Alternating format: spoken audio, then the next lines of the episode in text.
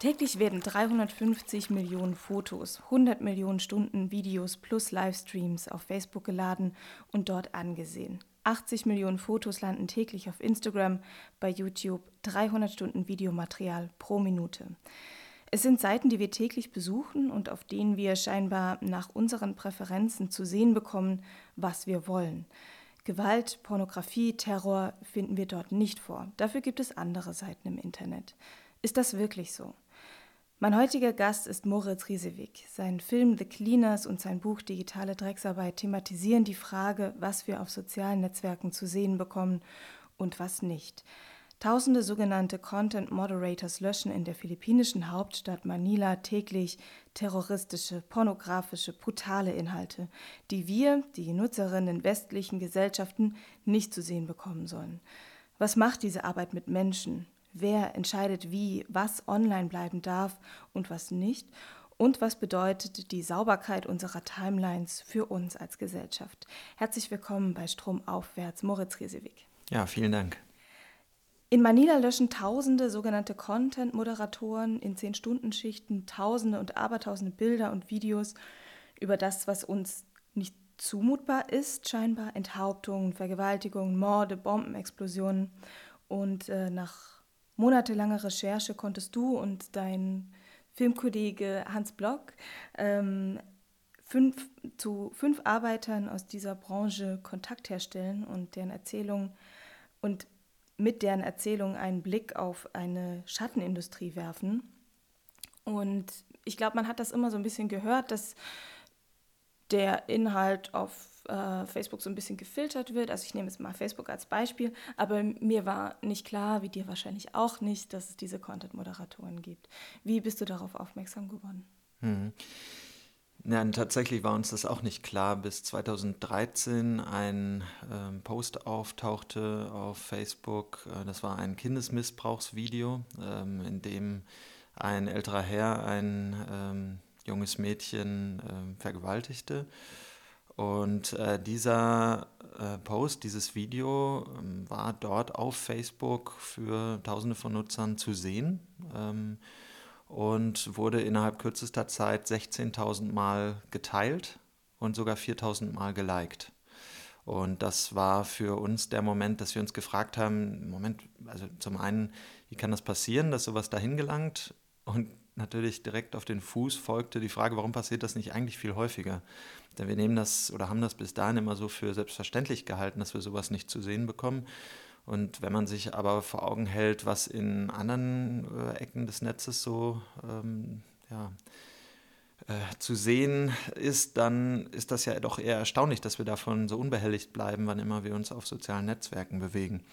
Und ähm, dann haben wir eine Online-Recherche gestartet und haben Kontakt bekommen zu einer Medienwissenschaftlerin aus den USA, Sarah T. Roberts heißt die. Und die hatte sich ähm, schon jahrelang damit beschäftigt, äh, zu prüfen, machen das Algorithmen, macht das automatische Bilderkennung ähm, oder machen das Menschen. Und er hatte herausgefunden, dass es auf den Philippinen eine ganz große äh, Schattenindustrie gibt, ähm, wo diese Arbeit verrichtet wird ähm, von ja, kaum bezifferbaren ähm, Arbeitskräften, ähm, die dort bei Outsourcing-Firmen angestellt sind. Und sie hatte jetzt äh, bis dahin nur Gelegenheit gehabt, ähm, in den USA zu recherchieren und ähm, ähm, hatte eben da die Recherche auf den Philippinen noch nicht vertiefen können. Und ähm, dann haben wir in Zusammenarbeit mit ihr dann diese Recherche dort gestartet. Und das dauerte dann auch nochmal anderthalb Jahre, bis wir es überhaupt geschafft haben, in direkten Kontakt zu kommen mit den Arbeiterinnen und Arbeitern. Es ist ja eine sehr verschlossene Industrie und ähm, ich bin auf das ganze Thema erst durch dein Buch aufmerksam geworden, aber es gibt auch noch einen Dokumentarfilm dazu. Und das stelle ich mir als sehr schwieriges Unterfangen vor, was visuell zu zeigen, was eigentlich gar nicht zeigbar ist, weil es eigentlich gar nicht existiert. Mhm. Ja, genau. Hans Block und ich, ähm, wir kennen uns seit dem Studium, haben zusammen Regie studiert an der Ernst-Busch-Schule. Und wir haben ähm, während dieses eigentlich Theaterregie-Studiengangs äh, mehr und mehr Interesse daran entwickelt, ähm, aus dokumentarischen Recherchen heraus Stoffe zu erschließen, die man dann ähm, auf die Bühne bringt. Und ähm, wir hatten so eine, so eine Arbeitsthese oder wir hatten so, so, eine Fragestellung, die uns geleitet hat und das war, warum jetzt ausgerechnet die Philippinen? Also warum ähm, wird denn diese Arbeit ausgerechnet dorthin outgesourced? Und ähm, wir sind dann auf so eine ganze Reihe von Antworten gestoßen und die definieren jetzt im Grunde auch ein bisschen die Ästhetik äh, dieses Films. Also das ist zum einen ähm, ganz überraschende äh, Erkenntnis, dass die Philipp also für uns zumindest, dass die Philippinen zu über 90 Prozent Katholiken sind. Äh, es ist ein Erbe der Kolonisation. Ähm, da waren 300 Jahre äh, lang die Spanier und später die Amerikaner. Und die Outsourcing-Firmen dort, die werben ähm, jetzt damit als Standortfaktor. Also sie sagen, das äh, ist so eine, ähm, das sorgt dafür, dass Filipinos gut einschätzen könnten, vermeintlich, was westliche Nutzerinnen und Nutzer sehen wollen und was nicht. Und ähm, dazu kommt, dass diese Idee dieser, der, der Opferung, die ja im Christentum sehr stark ist, dass die auch die Arbeiterinnen und Arbeiter äh, beeinflusst und ähm, das zu so, einer Art, zu so einer Art Narrativ wird für diese Arbeit. Also die Sünden der Welt aus dem Netz zu fischen, ist dann halt mehr als so ein 9-to-5-Job, sondern es ist dann eine Art äh, göttlicher Auftrag. Und ähm, das fanden wir natürlich extrem spannend. Und das ist jetzt so eine der, ähm, einer der Bezüge, die sowohl im Buch als auch im Film eine ganz große Rolle spielen. Ähm, und das heißt, die Ästhetik des Films ist auch ähm, bestimmt durch ähm, ja, eben immer wieder so Anklänge daran. Also, dass man eine Kontomoderatorin zum Beispiel sieht, wie sie äh, zum Gottesdienst geht, kurz nachdem sie erklärt hat, wie sie beeinflusst wird äh, bei ihrer Entscheidung über ähm, satirische Kunst. Ähm, und, und, dass sie dann eben sagt, Nacktheit auszusortieren, das ist für mich eine Selbstverständlichkeit, weil ähm, das ist eine Sünde. Und äh, nach christlichen Maßstäben muss das weg. Äh, und das zieht sich so ein bisschen durch. Also, dass man auch sieht, okay, überall in der Stadt sind diese äh, Riesenplakate aufgehängt. Äh, dann steht irgendwie, Gott ist immer bei dir und ähm, du, äh, du, bist eine Art, oder dieses Cleanliness is next to godliness ist so ein Spruch, äh, mit dem jedes Kind aufwächst. Auf den Philippinen steht in jeder Schule. Diese Kreuze überall. Und das, das ist eigentlich so eine Art Dauerbefeuerung ähm, ist, das natürlich dann für so ein Mindset sorgt, ähm, mit dem diese Arbeiterinnen und Arbeiter diesen Job machen. Oder eine andere ähm, bestimmende Metapher ähm, ist die, die Düsterheit der Stadt. Also, dass äh, viele der Arbeiterinnen und Arbeiter kaum Tageslicht sehen. Also, wenn die den ganzen Tag in diesen äh, Großraumbüros verbringen und nur vom Licht dieser äh, Bildschirme beleuchtet werden, und dann irgendwie spät abends nach Hause fahren und dann ist die Stadt schon wieder so dunkel, wie sie am Morgen war, ähm, dann macht das natürlich was mit einer Wahrnehmung von Welt, wenn man den ganzen Tag immer nur Enthauptungen aussortiert hat oder Terroranschläge oder ähm, finsterste Missbrauchsfälle. Selbstverstümmelungen und so weiter und, und, dann auch ansonsten kaum Licht sieht im wahren Wortsinn, ähm, dann ist das natürlich eine extreme ähm, Belastung. Und, und das steht so in direktem Widerspruch zu der Selbstdarstellung des Silicon Valleys, das sich ja immer hell, offen, also weltverbessernd, äh, leichtfüßig und so weiter präsentiert und ähm, wo wir eben kaum die dunkle Seite des Ganzen zu sehen bekommen. Und unser Anspruch war es jetzt mit dem Film auch so eine Art Maschinenraum des Ganzen sichtbar zu machen, in dem aber nicht Maschinen am Werk sind, sondern tatsächlich Arbeiterinnen und Arbeiter wie früher auf in Maschinenräumen, ähm, in großen Fabriken oder, oder was weiß ich, im, in, auf Schiffen oder so. Und ähm, dass es diese Kehrseite eben auch gibt und dass nur dank dieser Seite, ne, dank dieser ziemlich versteckt gehaltenen ähm, Industrie das Ganze so am Laufen bleibt und wie geschmiert äh, funktioniert und so einen, so einen Profit abwirft jeden, jede Sekunde. Ähm, das war unser Anspruch. Mhm.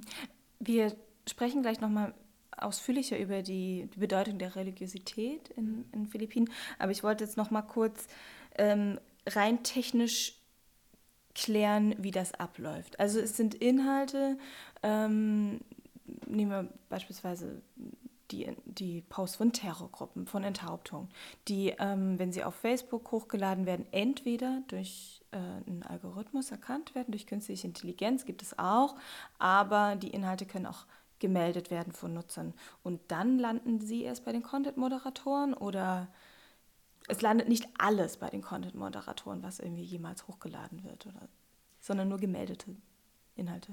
Es gibt zwei Verfahren. Also wann immer etwas hochgeladen wird, ähm, läuft eine automatische Bilderkennung äh, darüber und äh, versucht verdächtige Inhalte ausfindig zu machen. Ähm, und wofür das schon ganz gut funktioniert, sind Umrisse von Geschlechtsorganen, ähm, Blut, nackte Haut, ähm, bestimmte Symbole, ähm, die zu identifizieren. Dazu ist automatische Bilderkennung auch schon jetzt in der Lage.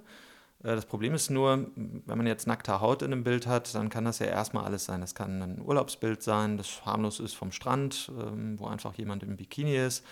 Ähm, das kann ähm, Adonis-Statue sein, das äh, kann eine Brustkrebs-Vorsorgekampagne sein. und das ist ja auch oft passiert, dass das dann falsch eingestuft wurde. und das kann eben aber auch pornografischer Inhalt sein, den man dort nicht zeigen will. Und diese Einordnung, also diesen Kontext mit zu berücksichtigen oder auch den, den Anlass, warum dort jetzt nackte Haut gezeigt wird, ähm, das können nur Menschen leisten. Und ähm, da sind sich auch äh, AI-Forscher, mit denen wir gesprochen haben, sehr verschiedenen, ähm, teilweise aus der Industrie, teilweise ähm, an Universitäten, einig, dass das auch in absehbarer Zeit gar nicht möglich sein wird. Das heißt, diese Ankündigungen, wir werden es bald alles mit AI machen, die sind da irreführend. Und ähm, wann immer so ein verdächtiger Inhalt in einem Bild oder Video identifiziert wird, dann wird dieses Bild oder dieses Video dann weitergeschickt. Es äh, wird dann eingespeist in ein System und nach Queues geöffnet für verschiedene Content Moderators weltweit. Und Manila ist der mit Abstand größte Standort für diese sogenannte Content Moderation, also dass Bilder und Videos und Textposts auch aussortieren ähm, bei sozialen Netzwerken, aber es ist nicht der einzige. Also es gibt auch Standorte hier in Deutschland, es gibt einen kleineren in Berlin, einen kleineren in Essen, es gibt jetzt einen in Bas Barcelona, in Warschau und so weiter. Also es gibt schon andere Standorte und ähm, das Ding ist aber, dass die Löhne hier in europäischen, in europäischen Standorten so hoch sind im Vergleich zu äh, den Dumpinglöhnen in, in Manila, dass eben doch ähm, auch immer wieder fremdsprachige Inhalte, Inhalte, die wir hier hochladen, oder unser Nachbar, unsere Nachbarin, ähm, dass die dorthin gelangen und dann von denen eingestuft werden müssen. Und genauso, wenn wir jetzt etwas sogenannt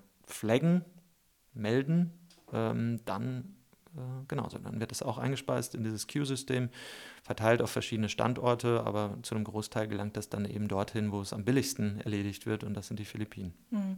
Und ähm, die Option für die Content-Moderatoren ist dann Delete oder Ignore. Ähm, was passiert mit gelöschten Inhalten? Wo, die werden von der Seite genommen, aber was passiert mit den Dateien? Mhm.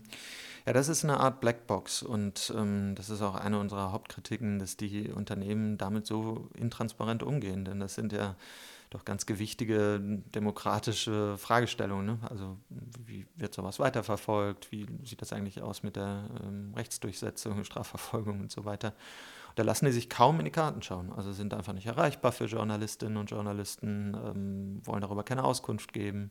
Und wie da die Zusammenarbeit mit der Polizei ähm, im Einzelnen stattfindet, können auch wir nur für Einzelfälle sagen. Also wir können es für den Bereich Kindesmissbrauch ähm, einigermaßen ähm, erklären, glaube ich. Ähm, da gibt es das National Center for Missed and Exploited Children ähm, in den USA zum Beispiel.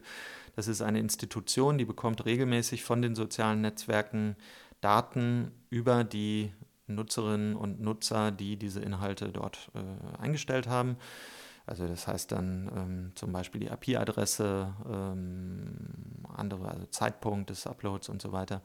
Und anhand dieser Daten versuchen die dann, ähm, die Videos zu analysieren und ähm, nochmal verfeinerte Daten dann weiterzuleiten an die Polizeibehörden, äh, je nach äh, Standort des Nutzers, Nutzers der Nutzerin. Und ähm, wir wissen für den Bereich Terror, dass es da eine gemeinsame Datenbank gibt mittlerweile, oder es ist im Aufbau begriffen von allen großen äh, Playern, also Facebook, Google, YouTube, äh, Twitter, auch Microsoft ist dabei. Ähm, die versuchen diesen Bildern und Videos, die Terrorinhalte enthalten, ähm, eine Art Fingerprint zu verleihen, also einen automatischen ähm, Abdruck, so einen, einen digitalen, sodass man, so hoffen sie, beim nächsten Mal diese Inhalte sofort als verdächtig erkennt und die nicht mehr durchrutschen können. Also dass ähm, selbst wenn die leicht verändert werden, dann immer noch dieser Fingerprint drin ist und ähm, quasi die so, so in so einer auf so einer Blacklist sind, wenn man so will.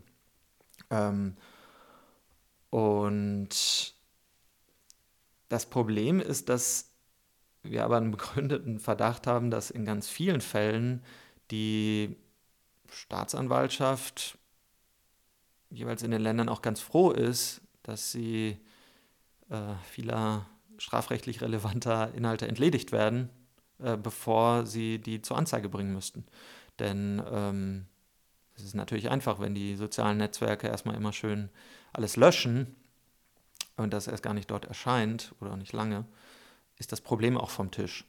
Das heißt, dass ähm, wir als Gesellschaft uns aber viel zu sehr ein Bild machen können davon, wie der Zustand unserer Gesellschaft ist. Also wie oft kommt es eigentlich zu Straftaten online? Ähm, was, was laden da eigentlich Menschen hoch? Wie ist eigentlich so der, der Gedankenhaushalt der Menschen, ähm, der sich da abbildet?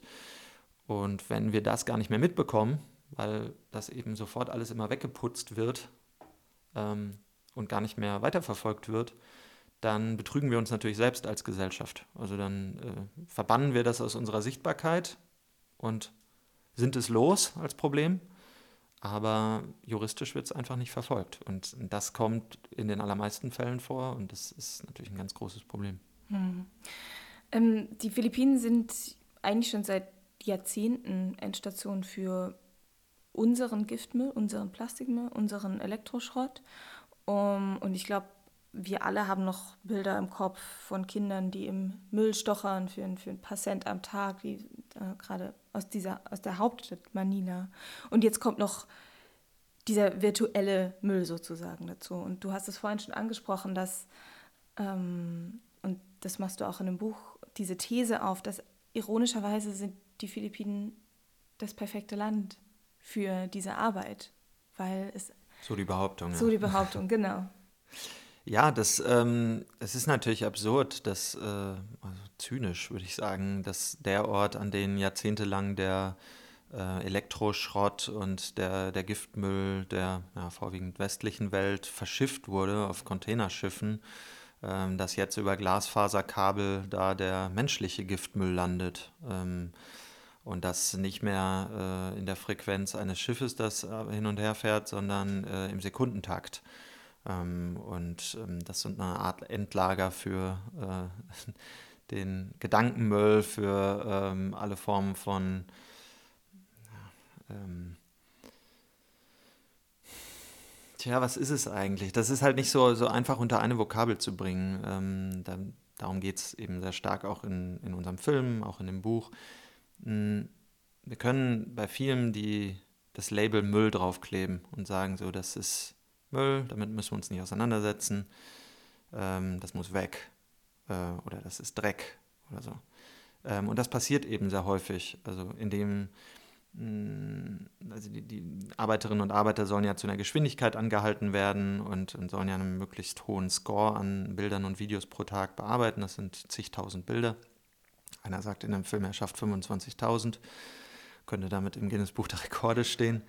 Ähm, und um das äh, bei den Arbeiterinnen und Arbeitern hinzukriegen, dass sie eben diese, diese Zahlen erreichen, müssen sie darüber wie Müll denken. Also sie müssen das im Grunde pauschalisieren und sagen, so, das stört, das muss weg oder das ist, das ist sündiges Material oder so.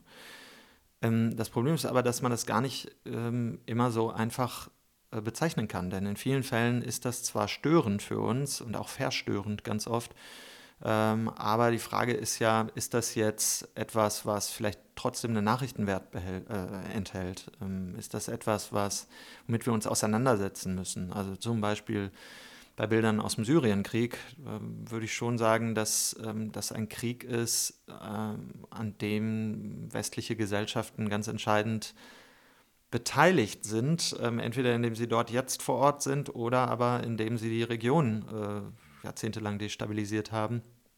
Ähm, und dann zu sagen, na, wir wollen diese Bilder nicht sehen, wir müssen uns keine ähm, Bilder von Verwundeten, von, also Opfer von Luftangriffen und so weiter ähm, anschauen. Das ist zwar einfach und das, das kann man auch sehr schnell irgendwie so unterschreiben, aber das führt eben auch dazu, dass wir uns äh, diesen Krieg nicht mehr ähm, vor Augen halten, dass wir uns nicht mehr damit auseinandersetzen, dass er uns nicht mehr so sehr stört und äh, im Grunde in Vergessenheit gerät, je länger er existiert. Und ähm, da sind so Organisationen, die dann darauf drängen, dass auch Videos, die verstörend sind, also in denen etwa Leichen äh, zu sehen sind, ähm, in denen katastrophale äh, Zustände in Schulen, in Krankenhäusern und so weiter infolge von Luftangriffen zu sehen sind, ähm, dass die ihren Wert haben, dass die zum Beispiel dafür sorgen, dass äh, Bürgerrechtsorganisationen weltweit auf ihr Anliegen ähm, aufmerksam machen können und das ähm, oft der einzige Kanal ist, in dem sie das tun können.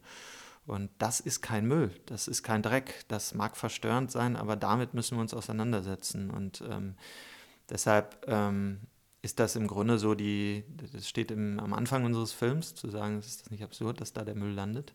Und je mehr wir uns dann damit beschäftigt haben im Laufe unserer Recherchen, wird aber dieser Müllbegriff, dieser Dreckbegriff immer brüchiger und ähm, wir haben uns ähm, immer mehr klar gemacht, dass wir äh, uns mit jedem einzelnen Post beschäftigen müssten. Also und das, das mussten Journalistinnen und Journalisten schon immer tun, ähm, dass sie wirklich im Einzelfall entscheiden müssen, ist das jetzt, hat das einen Nachrichtenwert? Ist es es wert, vielleicht auch Persönlichkeitsrechte hinten anzustellen oder weniger wichtig zu, zu werden als den Nachrichtenwert und so. Das ist ein Abwägen, das ist ein ganz schwieriger Prozess. Und diese Entscheidungen werden dort innerhalb weniger Sekunden getroffen von wenig ausgebildeten jungen College-Absolventinnen, Absolventen, Manila in den meisten Fällen nie verlassen haben. Die sollen jetzt so entscheiden, ist das Müll, kann das weg ähm, oder darf das bleiben? Und ähm, ähm, da muss man ganz vorsichtig sein mit diesem Müllbegriff. Und da macht es äh, eigentlich gerade diese Religiosität, dieses katholische einfach, weil sie, die Content-Moderatoren haben auch die Möglichkeit, äh, haben auch nur zwei Möglichkeiten, Delete oder Ignore, also gut oder böse, wie es ja in der Bibel dann auch relativ schwarz und weiß ist. Genau, genau. Und ähm, das ist was, was ich ähm, versuche im Buch nachzuvollziehen. Ähm, dieses, das, was wir so als böse etikettieren, ähm, das, das hat ja eine gewisse Tradition, das outzusourcen, also outzu, auszulagern, äh, wegzuschieben, zu verdrängen.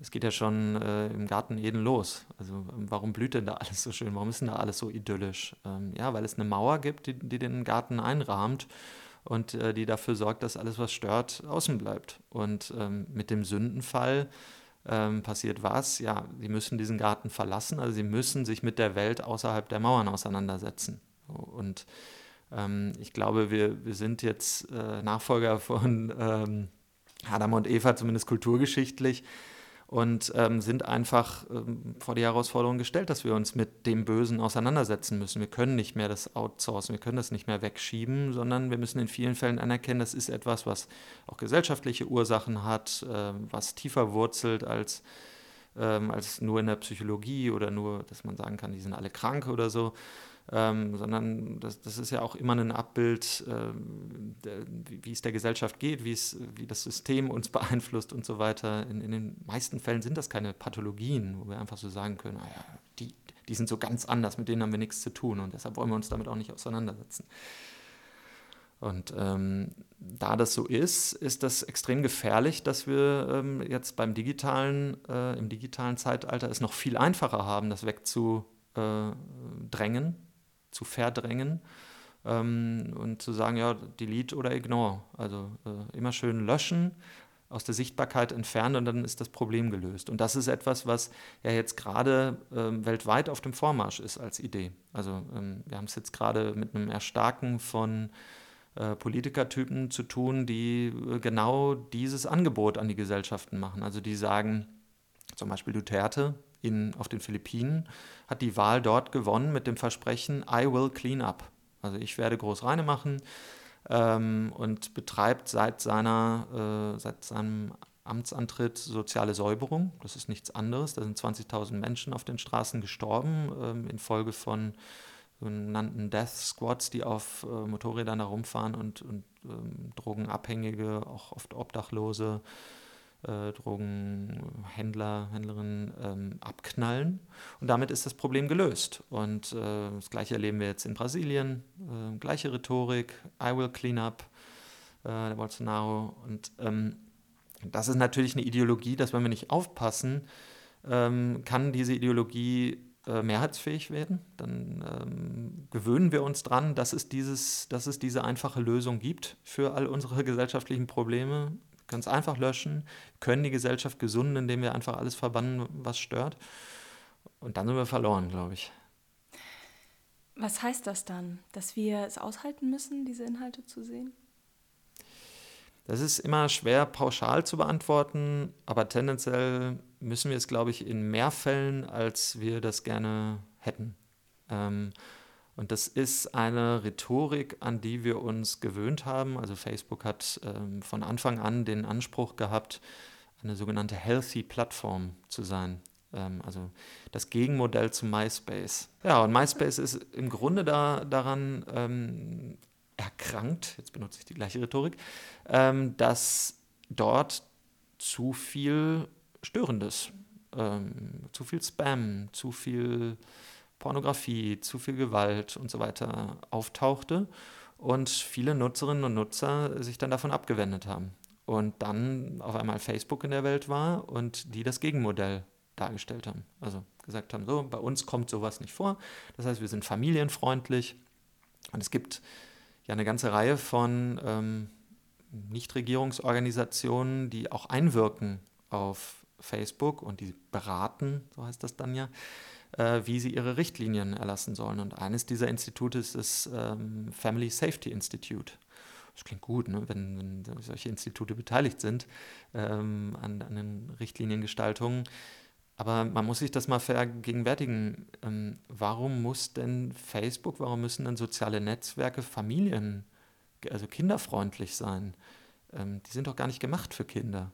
Ähm, das war doch mal, das hatte doch mal eine ganz andere Idee, sich mit Menschen weltweit zu vernetzen. Das hatte doch mal einen emanzipatorischen Anspruch, also eher den Anspruch, Menschen mündiger zu machen, also Bürgerjournalistinnen und Journalisten zu befähigen, ähm, Inhalte einzustellen, die bei gleichgeschalteten Medien in ähm, autokratischen äh, Ländern ähm, oft nicht vorkommen können, ähm, einer Zensur zu entgehen, ähm, weil eben die, die Seiten nicht beheimatet sind äh, in diesen Ländern, sondern woanders außerhalb.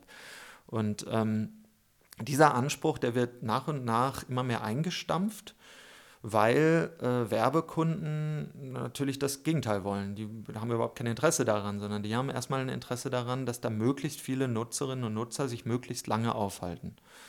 Da gibt es natürlich zwei konkurrierende Ideen, wie man das erreichen kann. Und das kommt auch in einem Film vor und im Buch beschäftige ich mich auch länger damit. Ähm, es gibt so die eine Idee zu sagen, ja, äh, also müssen wir viel Traffic erzeugen. Und wodurch erzeugt man Traffic? Indem man ähm, möglichst viel Rede und Widerrede erzeugt. Also dass Leute sich da die ganze Zeit schön streiten und hochpeitschen und es immer emotionaler wird, weil dann verbringen sie sehr viel Zeit damit und das ist wieder, das lässt sich wieder in, in ähm, ähm Nutzerzahlen ausdrücken und dann ähm, steigen die, die Werbeeinnahmen. Ähm, das sorgt dafür, dass es immer erhitzter wird auf sozialen Netzwerken. Und dann gibt es so die andere Idee, zu sagen, das muss jetzt alles irgendwie familienfreundlich sein. Ähm, und äh, wir sorgen dafür, dass das äh, vorwiegend äh, alles heile Welt ist, ähm, damit Nutzer sich da wohlfühlen und da lange verbleiben. Und ich, ich glaube, es sind so beide Kräfte falsch. Ähm, und, und, die konkurrieren gerade so ein bisschen in diesen Unternehmen. Deshalb gibt es da so viel Bewegung und, und äh, Verunsicherung und ähm, es ist noch nicht ganz klar, in welche Richtung das gehen wird. Aber ähm, es ist falsch deshalb, weil ähm, das nichts mit ähm, Abwägen, mit genauem Hinschauen, mit ähm, Grautönen zu tun hat, sondern da wird viel zu sehr pauschal entschieden. Da wird viel zu sehr darauf geschielt, was ist gut äh, für äh, die Werbeplatzierung, was äh, ist gut für Nutzerzahlen und so weiter. Und das dient nicht der Öffentlichkeit. Ähm, wir müssen den Anspruch haben, dass wir nicht länger nur so passive Nutzerinnen und Nutzer sind von diesen äh, Netzwerken, die so bedient werden ähm, oder die so fremdbestimmt werden, indem andere darüber entscheiden, äh, wie man, was man uns zumuten kann und was nicht. Sondern wir müssen zurück zu der Ursprungsidee. Und die Ursprungsidee war mal, ähm, uns eigenständig, äh, selbstbewusst, emanzipiert zu vernetzen mit Menschen, die anders denken, mit Menschen, die an anderen Orten sind, die eine andere Prägung haben, andere Herkünfte haben, andere Religionen und so weiter. Ähm, und ähm, dass das ein Prozess ist, dass es im, im, Grunde ein großes utopisches Projekt wird. Zu sagen, wir glauben daran, dass uns mehr verbindet weltweit mit Menschen, als das uns trennt. Das ist aber Arbeit. Das ist was, was, also dafür müssten wir zu digitalen Bürgerinnen und Bürgern werden. Ähm, und das sind wir gar nicht. Also sind total passiv. Hm. Aber es, es könnte ja schon irgendwann die Idee geben, ein, ein Gegenstück zu Facebook ins Leben zu rufen, äh, mit genau diesen Prinzipien, die du gerade aufgeführt hast. Und ich meine, äh, auch die, die Zeit von Facebook wird irgendwann zu Ende sein. Gerade jetzt sind irgendwie, weiß ich nicht, Teenager, 16-Jährige sind gar nicht mehr auf Facebook. Jein, weil das Problem ist, dass die natürlich dann zu Instagram ja, wechseln. Und auch bei und Insta dann, ja. Genau, und Instagram gehört ja nun zur Facebook-Familie, genauso wie WhatsApp. Mhm. Wir nennen das äh, Walled Gardens. Also das ist so die Idee, dass es eigentlich, die sind ziemlich gefeit gegenüber Abwanderern, weil sie schon längst dafür gesorgt haben, dass sie rund um ihre Services einen riesen äh, Garten errichtet haben, ähm, die, die, Mauern, die diesen Garten einfassen, wie den Garten Eden, die sind kaum noch sichtbar.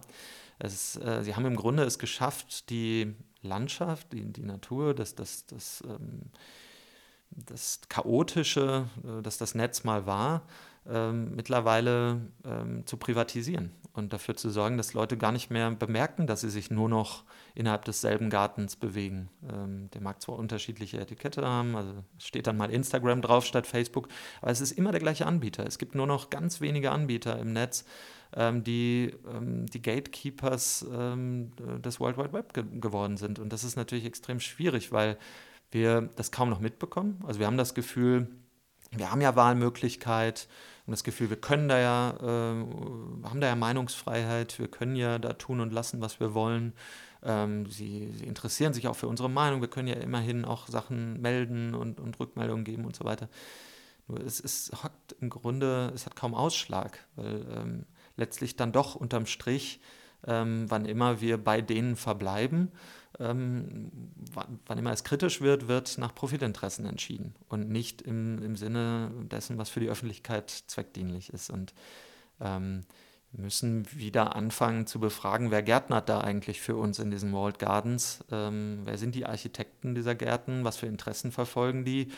Und ähm, sollte es nicht eigentlich eher so eine Art Gemeinschaftsgarten werden? Ähm, und ähm, sollten nicht wir diejenigen sein, die davon profitieren, was dieser Garten abwirft? Und wie kommen wir da raus? oh ja, Garten? wie kommen wir aus diesem Garten wieder raus? Ja, Klettern ist keine Lösung. Mauern sind zu hoch. In der National Gallery of London hängt ein Gemälde des italienischen Künstlers Tizian mit dem Titel Noli me tangere. Beschreib uns mal dieses Bild. Damit fängt ja schon die Schwierigkeit an. Ja, denn da ich führe das ja im, im Buch an als ein, als ein, Beispiel aus der Kulturgeschichte. Ähm, und daran kann man so ganz gut erkennen, wie, wie schwierig das eigentlich ist einzu, einzuschätzen, also mit menschlichen Augen eindeutig zu klären, was auf einem Bild zu sehen ist. Ähm, ja, wir sehen ähm, einen Friedhofsgarten, sage ich jetzt wissend, weil ich um die Geschichte dahinter weiß.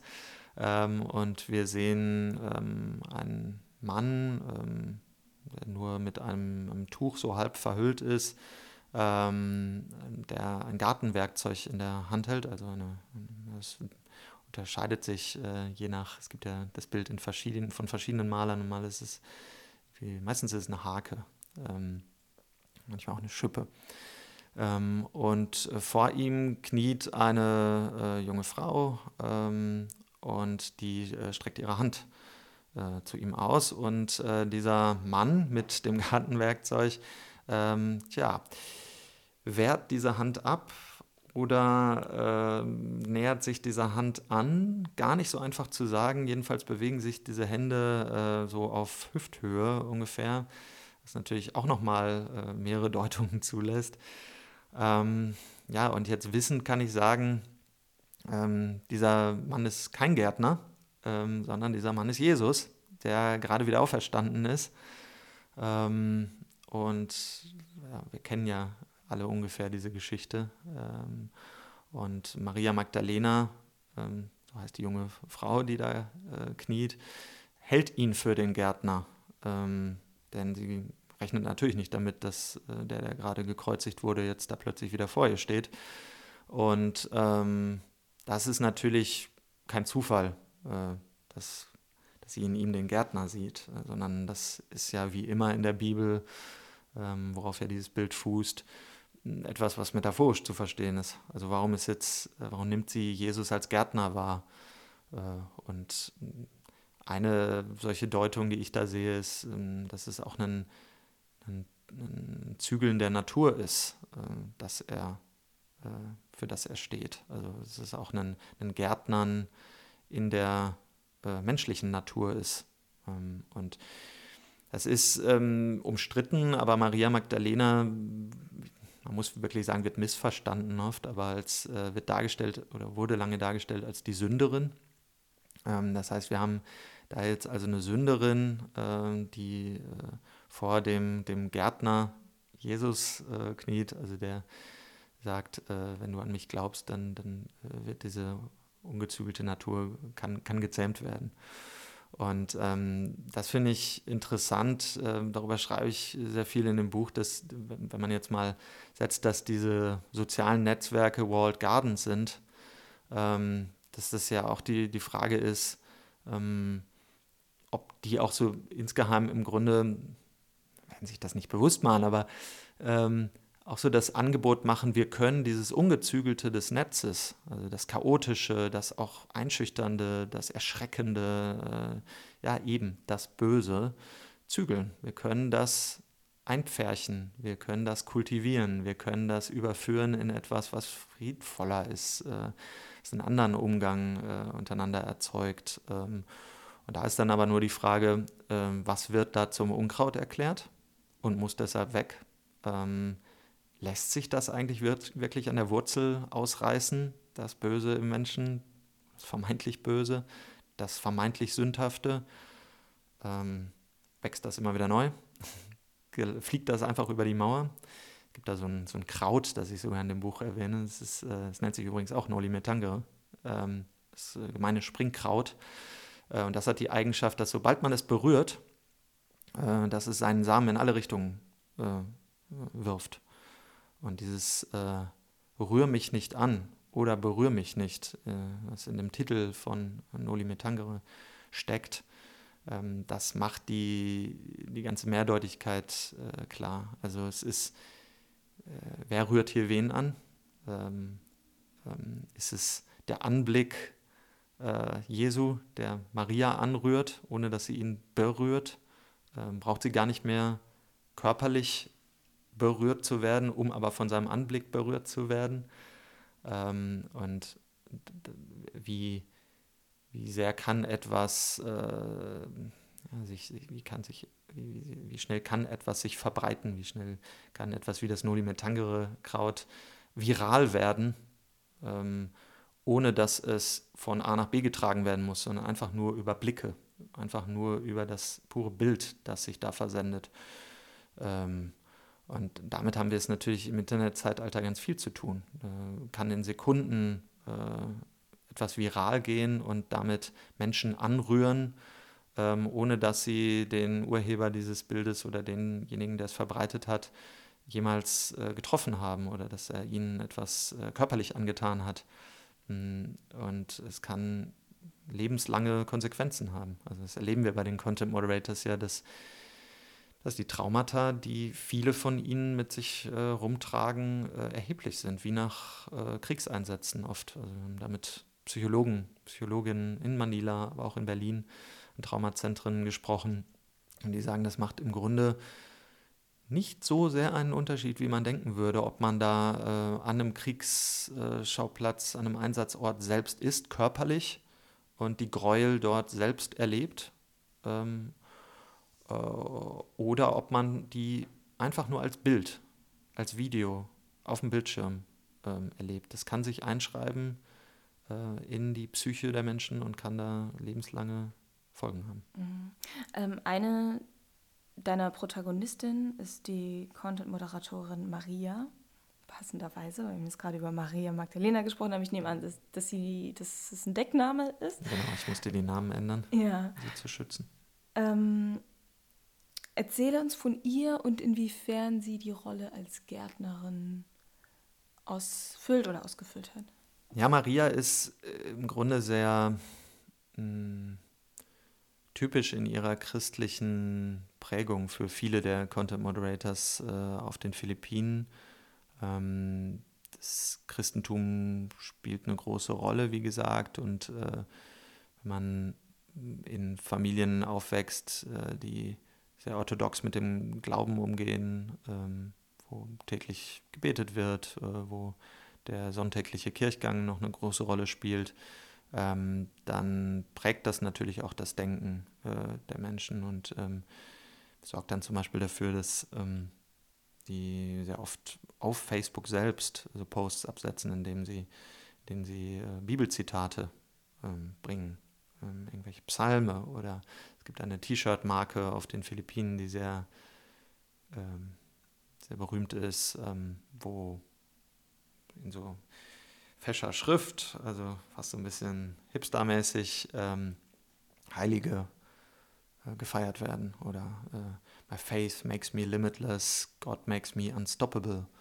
Das ist zum Beispiel so ein typischer Spruch. Ähm, und ähm, für Maria ist ähm, Nacktheit, äh, ist Pornografie erst recht etwas, was sündhaft ist, was ähm, aussortiert gehört.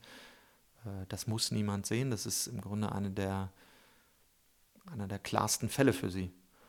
Und es gibt im Training, das die Content Moderators erhalten, so eine goldene Regel. Die lautet: Don't overthink.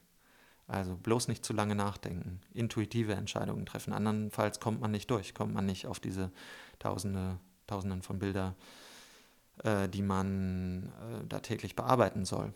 Das heißt, was sie macht, ist, sie nutzt im Grunde einfach ihr, ihre Intuition und wodurch ist die beeinflusst? Die ist beeinflusst durch den starken und orthodoxen Glauben, äh, christlichen Glauben. Und ähm, das sorgt dann dafür, dass sie ähm, sowas wie ähm, eine Karikatur von äh, Donald Trump äh, mit äh, kurzem Penis, ähm, also natürlich eine offensichtliche, offensichtlicher satirischer Kommentar auf den Präsidenten, ähm, genauso aussortieren würde wie ähm, auch das Bild äh, des, des Napalm, äh, des Mädchens, das von Nap Napalmbomben ähm, getroffen wurde ähm, und nackt die Straße runterläuft, ähm, was ja ein Ikone, ikonografisches Bild ist und was ja, das Denken von Menschen weltweit völlig verändert hat. Ähm, und ähm, diese Entscheidungen sind jetzt beeinflusst einfach durch, durch diesen, diesen starken Glauben.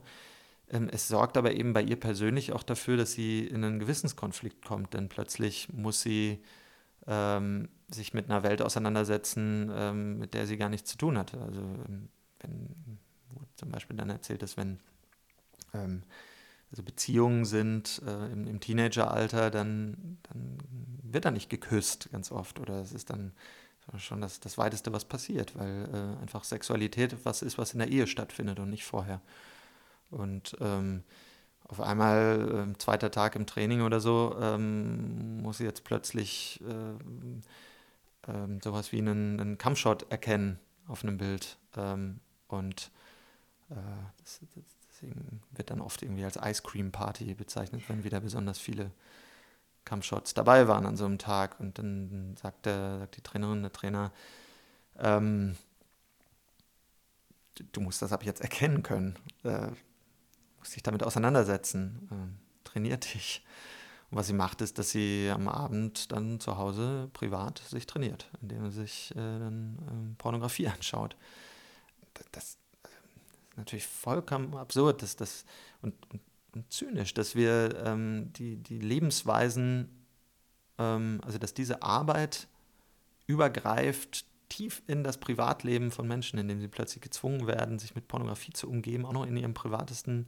Das ist äh, die Art, wie, wie sie mit Sexualität umgehen, ähm, verändert, äh, dass, dass, plötzlich irgendwie der eigene Freund nicht mehr angeschaut werden kann, ähm, weil, weil, man immer die, weil sich immer die Bilder darüber schrauben, die man aus diesen Missbrauchsvideos äh, kennt oder die sie dort zu sehen bekommen haben. Und ähm, das ist halt das Perfide an dieser Arbeit. Man kann die nicht trennen vom Privaten. Die verfolgt einen ähm, und äh, holt einen ein in Momenten, in denen man das am wenigsten will. Und äh, die psychologische Betreuung der Arbeiterinnen und Arbeiter geht gegen Null. Also das ist im Grunde ein Fake-Angebot. Das tragen ja die sozialen Netzwerke gerne vor sich her oder auch jetzt gab es so erste Reaktionen auf unseren Film von Seiten Facebooks und dann wird dann gerne gesagt, also stimmt ja gar nicht, wir sorgen doch dafür, wir sagen immer unseren Partnern, dass sie ähm, psychologische Betreuung gewährleisten sollen und so weiter. Zum einen wird das nicht äh, richtig geprüft, also Anders können wir uns das nicht erklären, weil es findet nicht in der Weise statt, wie Sie es beschreiben. Es gibt nicht die äh, Einzelangebote äh, oder die Einzelbetreuung für die Arbeiterinnen und Arbeiter, sondern was uns erzählt wurde ähm, von ganz verschiedenen Content Moderators an verschiedenen Standorten ist, dass da Gruppensitzungen stattfinden. Also dann kommt die Psychologin und fragt dann in die Runde, vierteljährlich oder so, äh, wie geht's euch? Habt ihr irgendwelche Probleme? Und wenn dann da irgendwie so ein Raum mit, ähm, sagen wir mal, 100 Leuten ist ähm, und die jungen Arbeiterinnen und Arbeiter auf den Philippinen sind oft die Breadwinners der Familie, also die, die müssen sechs, sieben Leute damit finanzieren mit dem Lohn, dann werden sie sicher nicht riskieren, dass sie als zu schwach wahrgenommen werden oder als anfällig oder als sie, sie kommen nicht klar mit der Arbeit, indem sie sich da jetzt melden in so einem Firmenumfeld, ähm, ohne jede Vertraulichkeit ähm, und sich vor den äh, Kolleginnen und Kollegen die Blöße geben. Also das, das passiert nicht. Ähm, und dazu kommt, dass auch in einem Land, wo noch immer jeden Tag Menschen verhungern ähm, oder unter äh, analoger Drecksarbeit äh, zu leiden haben, ähm, das auch oft abwerten oder nicht so nicht, nicht so gravierend ansehen, psychische Probleme. Das ist etwas, damit muss man irgendwie klarkommen können. Ähm, das ist ein bisschen so, als würde man einen Schnupfen beklagen inmitten einer Naturkatastrophe. Ähm, und das zusammen, das sorgt alles dafür, dass diese, dieses vermeintliche Betreuen der Arbeiterinnen und Arbeiter, das vermeintliche Sorgen für ihre äh, psychische Unversehrtheit, dass das gar nicht stattfindet und dass das in Kauf genommen wird, dass da die Unternehmen auf beiden Augen blind sind auf einmal und ähm, vermeintlich nicht mitkriegen wollen, was da mit den Arbeiterinnen und Arbeitern passiert. Und das ist der Preis, den auch wir, die wir das täglich nutzen und die wir das ja auch ganz gerne annehmen, dass wir ähm, von vielem unbehelligt bleiben, äh, den wir alle zu zahlen haben dafür. Also wir nehmen die gravierende mentale Ausbeutung äh, von zigtausend Arbeiterinnen und Arbeitern in Schwellenländern in Kauf. Äh, ähm, damit müssen wir uns auseinandersetzen. Hm, genauso wie wir uns ja eigentlich auch ähm, mittlerweile damit auseinandersetzen, wo unser Essen herkommt, wo wir achten darauf, nicht mehr so viel Plastik zu verbrauchen. Und die Ebene müssen wir jetzt auch mitdenken. Auf jeden Fall. Das ist eine viel weniger offensichtliche ähm, Art von Ausbeutung, aber es ist eine ganz gravierende und es ist eine, die ähm, in Zukunft eine immer größere Rolle spielen wird. Und nochmal, AI ist in absehbarer Zeit keine, kein Ersatz äh, für solche äh, Entscheidungen. Ähm, das, das, das ist eine Nebelbombe, die da gezündet wird, um Leuten die Hoffnung zu machen, so wir brauchen ja all diesen, diese Drecksarbeit schon bald nicht mehr. Das ist nicht wahr. Mhm. Ähm, der Film ist mittlerweile in den USA angelaufen oder schon, schon länger jetzt, aber zumindest gibt es ähm, in den USA mehr Artikel darüber und, und Rezensionen. Gab es bisher Reaktionen von den Silicon Valley Unternehmen, die du in dem Film auch thematisierst und die outsourcen? Also wir haben ja im Laufe des äh, der Arbeit an dem Film immer wieder versucht, zu Entscheidungsträgern von Facebook, YouTube, Twitter äh, Kontakt aufzunehmen und äh, mit denen Interviews äh, zu machen. Und wir waren eben auch gar nicht interessiert daran, ähm, jetzt die, die, die, Schuld alleine bei ihnen zu suchen oder die so, zu verurteilen, ähm, allein dafür, sondern ähm, wirklich auch mehr zu erfahren über die Komplexität der Angelegenheit, also auch zu erfahren, mit was für Schwierigkeiten haben sie es zu tun, wie sehr werden sie auch zum Beispiel von Regierungsbehörden in Ländern wie der Türkei, ähm, aber auch in vielen weiteren ähm, Ländern ähm, unter Druck gesetzt, bestimmte Inhalte äh, gezielt rauszunehmen. Ähm, wir wollten was erfahren, ähm, wie die Strafverfolgung äh, funktioniert und so weiter und keine Reaktion kam. Also es gab keine Bereitschaft, mit uns darüber zu sprechen. Es gab, gibt keine Transparenz äh, auf dem Gebiet. Ähm, sie haben es schlicht und einfach nicht nötig bisher, weil der Druck der Öffentlichkeit immer noch nicht ausreichte, ähm, um äh, wirklich gezwungen zu sein, das transparent zu machen. Und weil sie auch genau wissen, je mehr die Öffentlichkeit erfährt darüber, an wen sie diese Entscheidungen auslagern, nämlich nicht ausgebildete junge College Graduates, die da in Sekundentakten über extrem schwierige äh, Fälle zu entscheiden haben, manchmal absolut schwierige Abwägungen, ähm, Grauzonenentscheidungen und so, die dann per Bauchentscheidung getroffen werden. Ähm, dann würde die Öffentlichkeit äh, sich darüber empören. Und ähm, das versuchen sie natürlich mit aller Kraft zu verhindern. Deshalb diese aberwitzigen äh, Szenen vorm Kongress, äh, wo Zuckerberg ja zum Beispiel geladen war und äh, wo immer wieder die gleiche Floskel äh, kam, we will follow up uh, on that with our team, we will fix it. Und man muss einfach wirklich mal sagen, nein, ihr werdet das alleine nicht lösen können. Das ist ein utopisches Projekt, Menschen weltweit zu vernetzen. Es gibt ganz viele philosophische, gesellschaftliche Fragen, die das betrifft das muss in die Hände der Öffentlichkeit. Das darf nicht länger in den Händen von einem kleinen Kreis von Entscheidungsträgern im Silicon Valley verbleiben. Es gab mittlerweile so, ja, sie waren eben jetzt dann doch, äh, weil der Film eben sehr gut die Runde gemacht hat, äh, gezwungen, hier und da mal ein paar Statements abzugeben. Also er wird dann etwa ähm, wiederholt, dass sie ja äh, ihre Outsourcing-Partner darauf hinweisen, dass sie bestimmte arbeitsrechtliche Bedingungen schaffen müssen und so. Aber das sind Floskeln. Also es wird eben auch wie das jahrelang in der Kleidungsindustrie oder wie das immer noch in der Kleidungs in der Textilindustrie beispielsweise gemacht wird. Genau, ne? Nur und da sind die Wunden, da sind die Folgen, äh, wenn dann so, so, ein Gebäude einstürzt oder wenn ähm, Menschen da körperliche Schäden davontragen, ähm, offensichtlich. Während es eben in dem Bereich, äh, also jetzt das Moderieren für die sozialen Netzwerke, ganz schwierig ist nachzuweisen, dass eine Essstörung oder auch ein Suizid von jemandem äh, die direkte Folge von äh, dieser Arbeit ist. Ähm, gerade was du gesagt hast mit den Kongressanhörungen, ähm, das ist auch, kommt auch in deinem Film vor, dass ähm, dort dann eben auch versprochen wird, beziehungsweise gefragt wird, wie viele Leute kümmern sich eigentlich darum, dass diese Inhalte nicht an die Nutzer gelangen. Und ähm, dann klingt es wie ein Versprechen oder wie ähm, so eine ähm, positive Entscheidung von den Unternehmen sagen, ja, wir stellen noch mehr Leute ein, wir, wir machen das Team noch größer, ähm, um diesen Filter auszubauen. Und aber äh, gleichzeitig stellen sie das als Provisorium dar und sagen, irgendwann wird es auch die künstliche Intelligenz machen. Das ist nur jetzt und dann haben wir das so weit äh, professionalisiert. Aber wo, beschreib uns doch mal Beispiele, wo das wirklich schwierig wird, wo es eben nicht schwarz und weiß sein kann und was das mit uns ähm, ähm, als, als Gesellschaften macht. Mhm. Naja, zum Beispiel im Bereich Gewalt. Ähm, da kann dann so eine Regel lauten, ähm, gewaltverherrlichende Inhalte müssen gelöscht werden. Ähm, Darstellungen von Gewalt, die ähm, dokumentarischen Zwecken äh, gehorchen, müssen eingeräumt werden, müssen erlaubt werden. Das klingt erstmal gut und auch nachvollziehbar und so. Aber was heißt das denn? Also was heißt denn gewaltverherrlichend? Woran erkenne ich denn, dass äh, ein Post gewaltverherrlichend ist und nicht äh, auf Gewalt aufmerksam machen soll? Jetzt kann man sagen, indem man den Kontext sich anschaut. Und so äh, lautet das dann auch ähm, in, in den Richtlinien, dass genau das gemacht werden soll. So, dann sollen ähm, die Content Moderators sich anschauen, äh, was steht drumherum um den, den Post äh, an Text, äh, von wem stammt dieser Post, ähm, wie, wo, was hat er in der Vergangenheit, er oder sie, äh, gepostet und so weiter.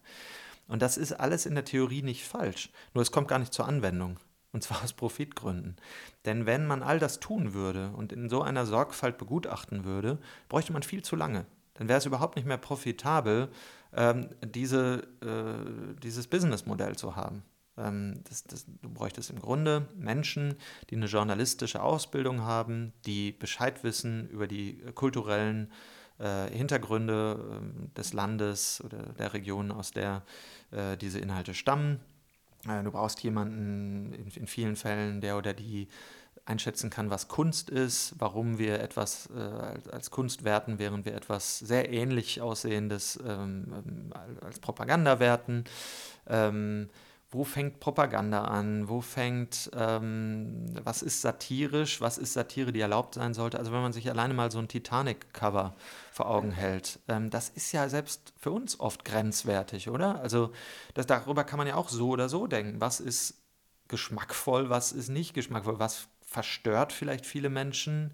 Ähm, was verletzt vielleicht Persönlichkeitsrechte von Menschen?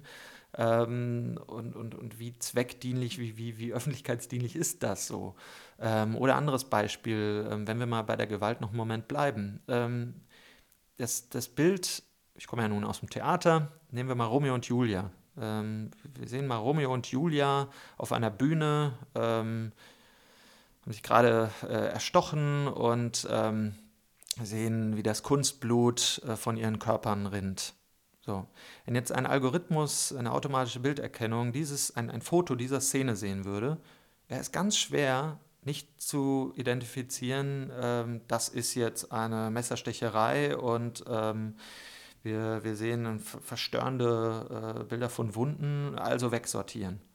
Ähm, jemand, der oder die schon mal im Theater gewesen ist, äh, könnte dann aber einschätzen, also ein Mensch, ein menschlicher äh, Content Moderator, der oder die auch die Zeit hat, sich das Bild genau anzuschauen, könnte sehen, ah, okay, das ist doch ein Bühnenboden. Oder ich sehe doch da Scheinwerfer ganz im Hintergrund. Ähm, oder das sind doch Kostüme da, die die da anhaben. Also Theater, also Kunst. Also es ist vielleicht zum Beispiel einfach nur ähm, das, das Foto, äh, das aus einem Artikel stammt, in dem einer, einer Review äh, eines, eines Theaterstücks. So, natürlich muss das bleiben können. Das darf doch nicht aussortiert werden. Kann doch nicht die Kunst behindern. Ähm, gleichzeitig wollen wir aber natürlich in, in, vielen Fällen, wo jemand feiert, dass äh, da jetzt gerade äh, jemand abgestochen wurde, sowas nicht zulassen. Das heißt, es kommt immer auf den Kontext an. Und ähm, diese Entscheidungen brauchen sorgfältige Prüfungen, brauchen Menschen, die eine Ausbildung dafür haben und denen auch die Kapazitäten dafür gegeben werden. Und AI kann das im wenigsten lösen. Ja, das, ähm, leider sind wir schon beim Ende des Interviews. Ähm, ich fand das Buch, äh, habe das natürlich gelesen und dachte, es geht äh, jetzt wirklich nur um diese Content-Moderatoren, aber du machst einfach ein sehr, sehr weites Feld auf und das fand ich sehr, sehr spannend zu lesen und das liest sich auch gut und ich hoffe, das ist jetzt gerade auch in dem Interview rübergekommen, in, in was für einem Themenfeld wir uns bewegen und es ist schon ein bisschen äh, auch, zieht einen schon runter.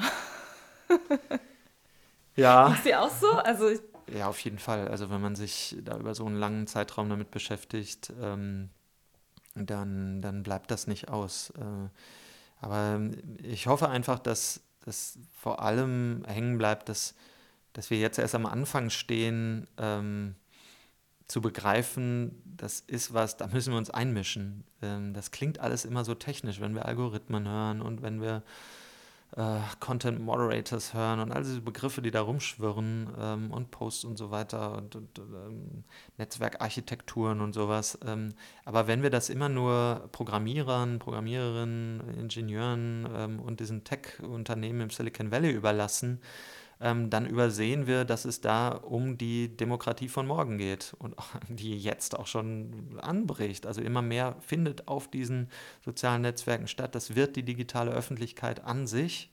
Ähm, und das würden wir im Analogen auch nicht machen. Würden wir auch nicht sagen, hier, ja, was hier so passiert in Berlin oder sonst wo. Oder ähm, ach, das sollen doch alles Unternehmen entscheiden. Es interessiert uns doch alles gar nicht, was da vorkommen darf, was da passieren darf, was erlaubt ist, was nicht. Ach, sollen doch andere entscheiden. Machen wir doch auch nicht. Ähm, und ähm, das sollten wir genauso wenig für äh, die digitale Sphäre tun. Mhm. Vielen Dank für deinen Besuch bei mir im Küchenstudio und äh, weiterhin viel Erfolg mit dem Film und dem Buch. Vielen Dank.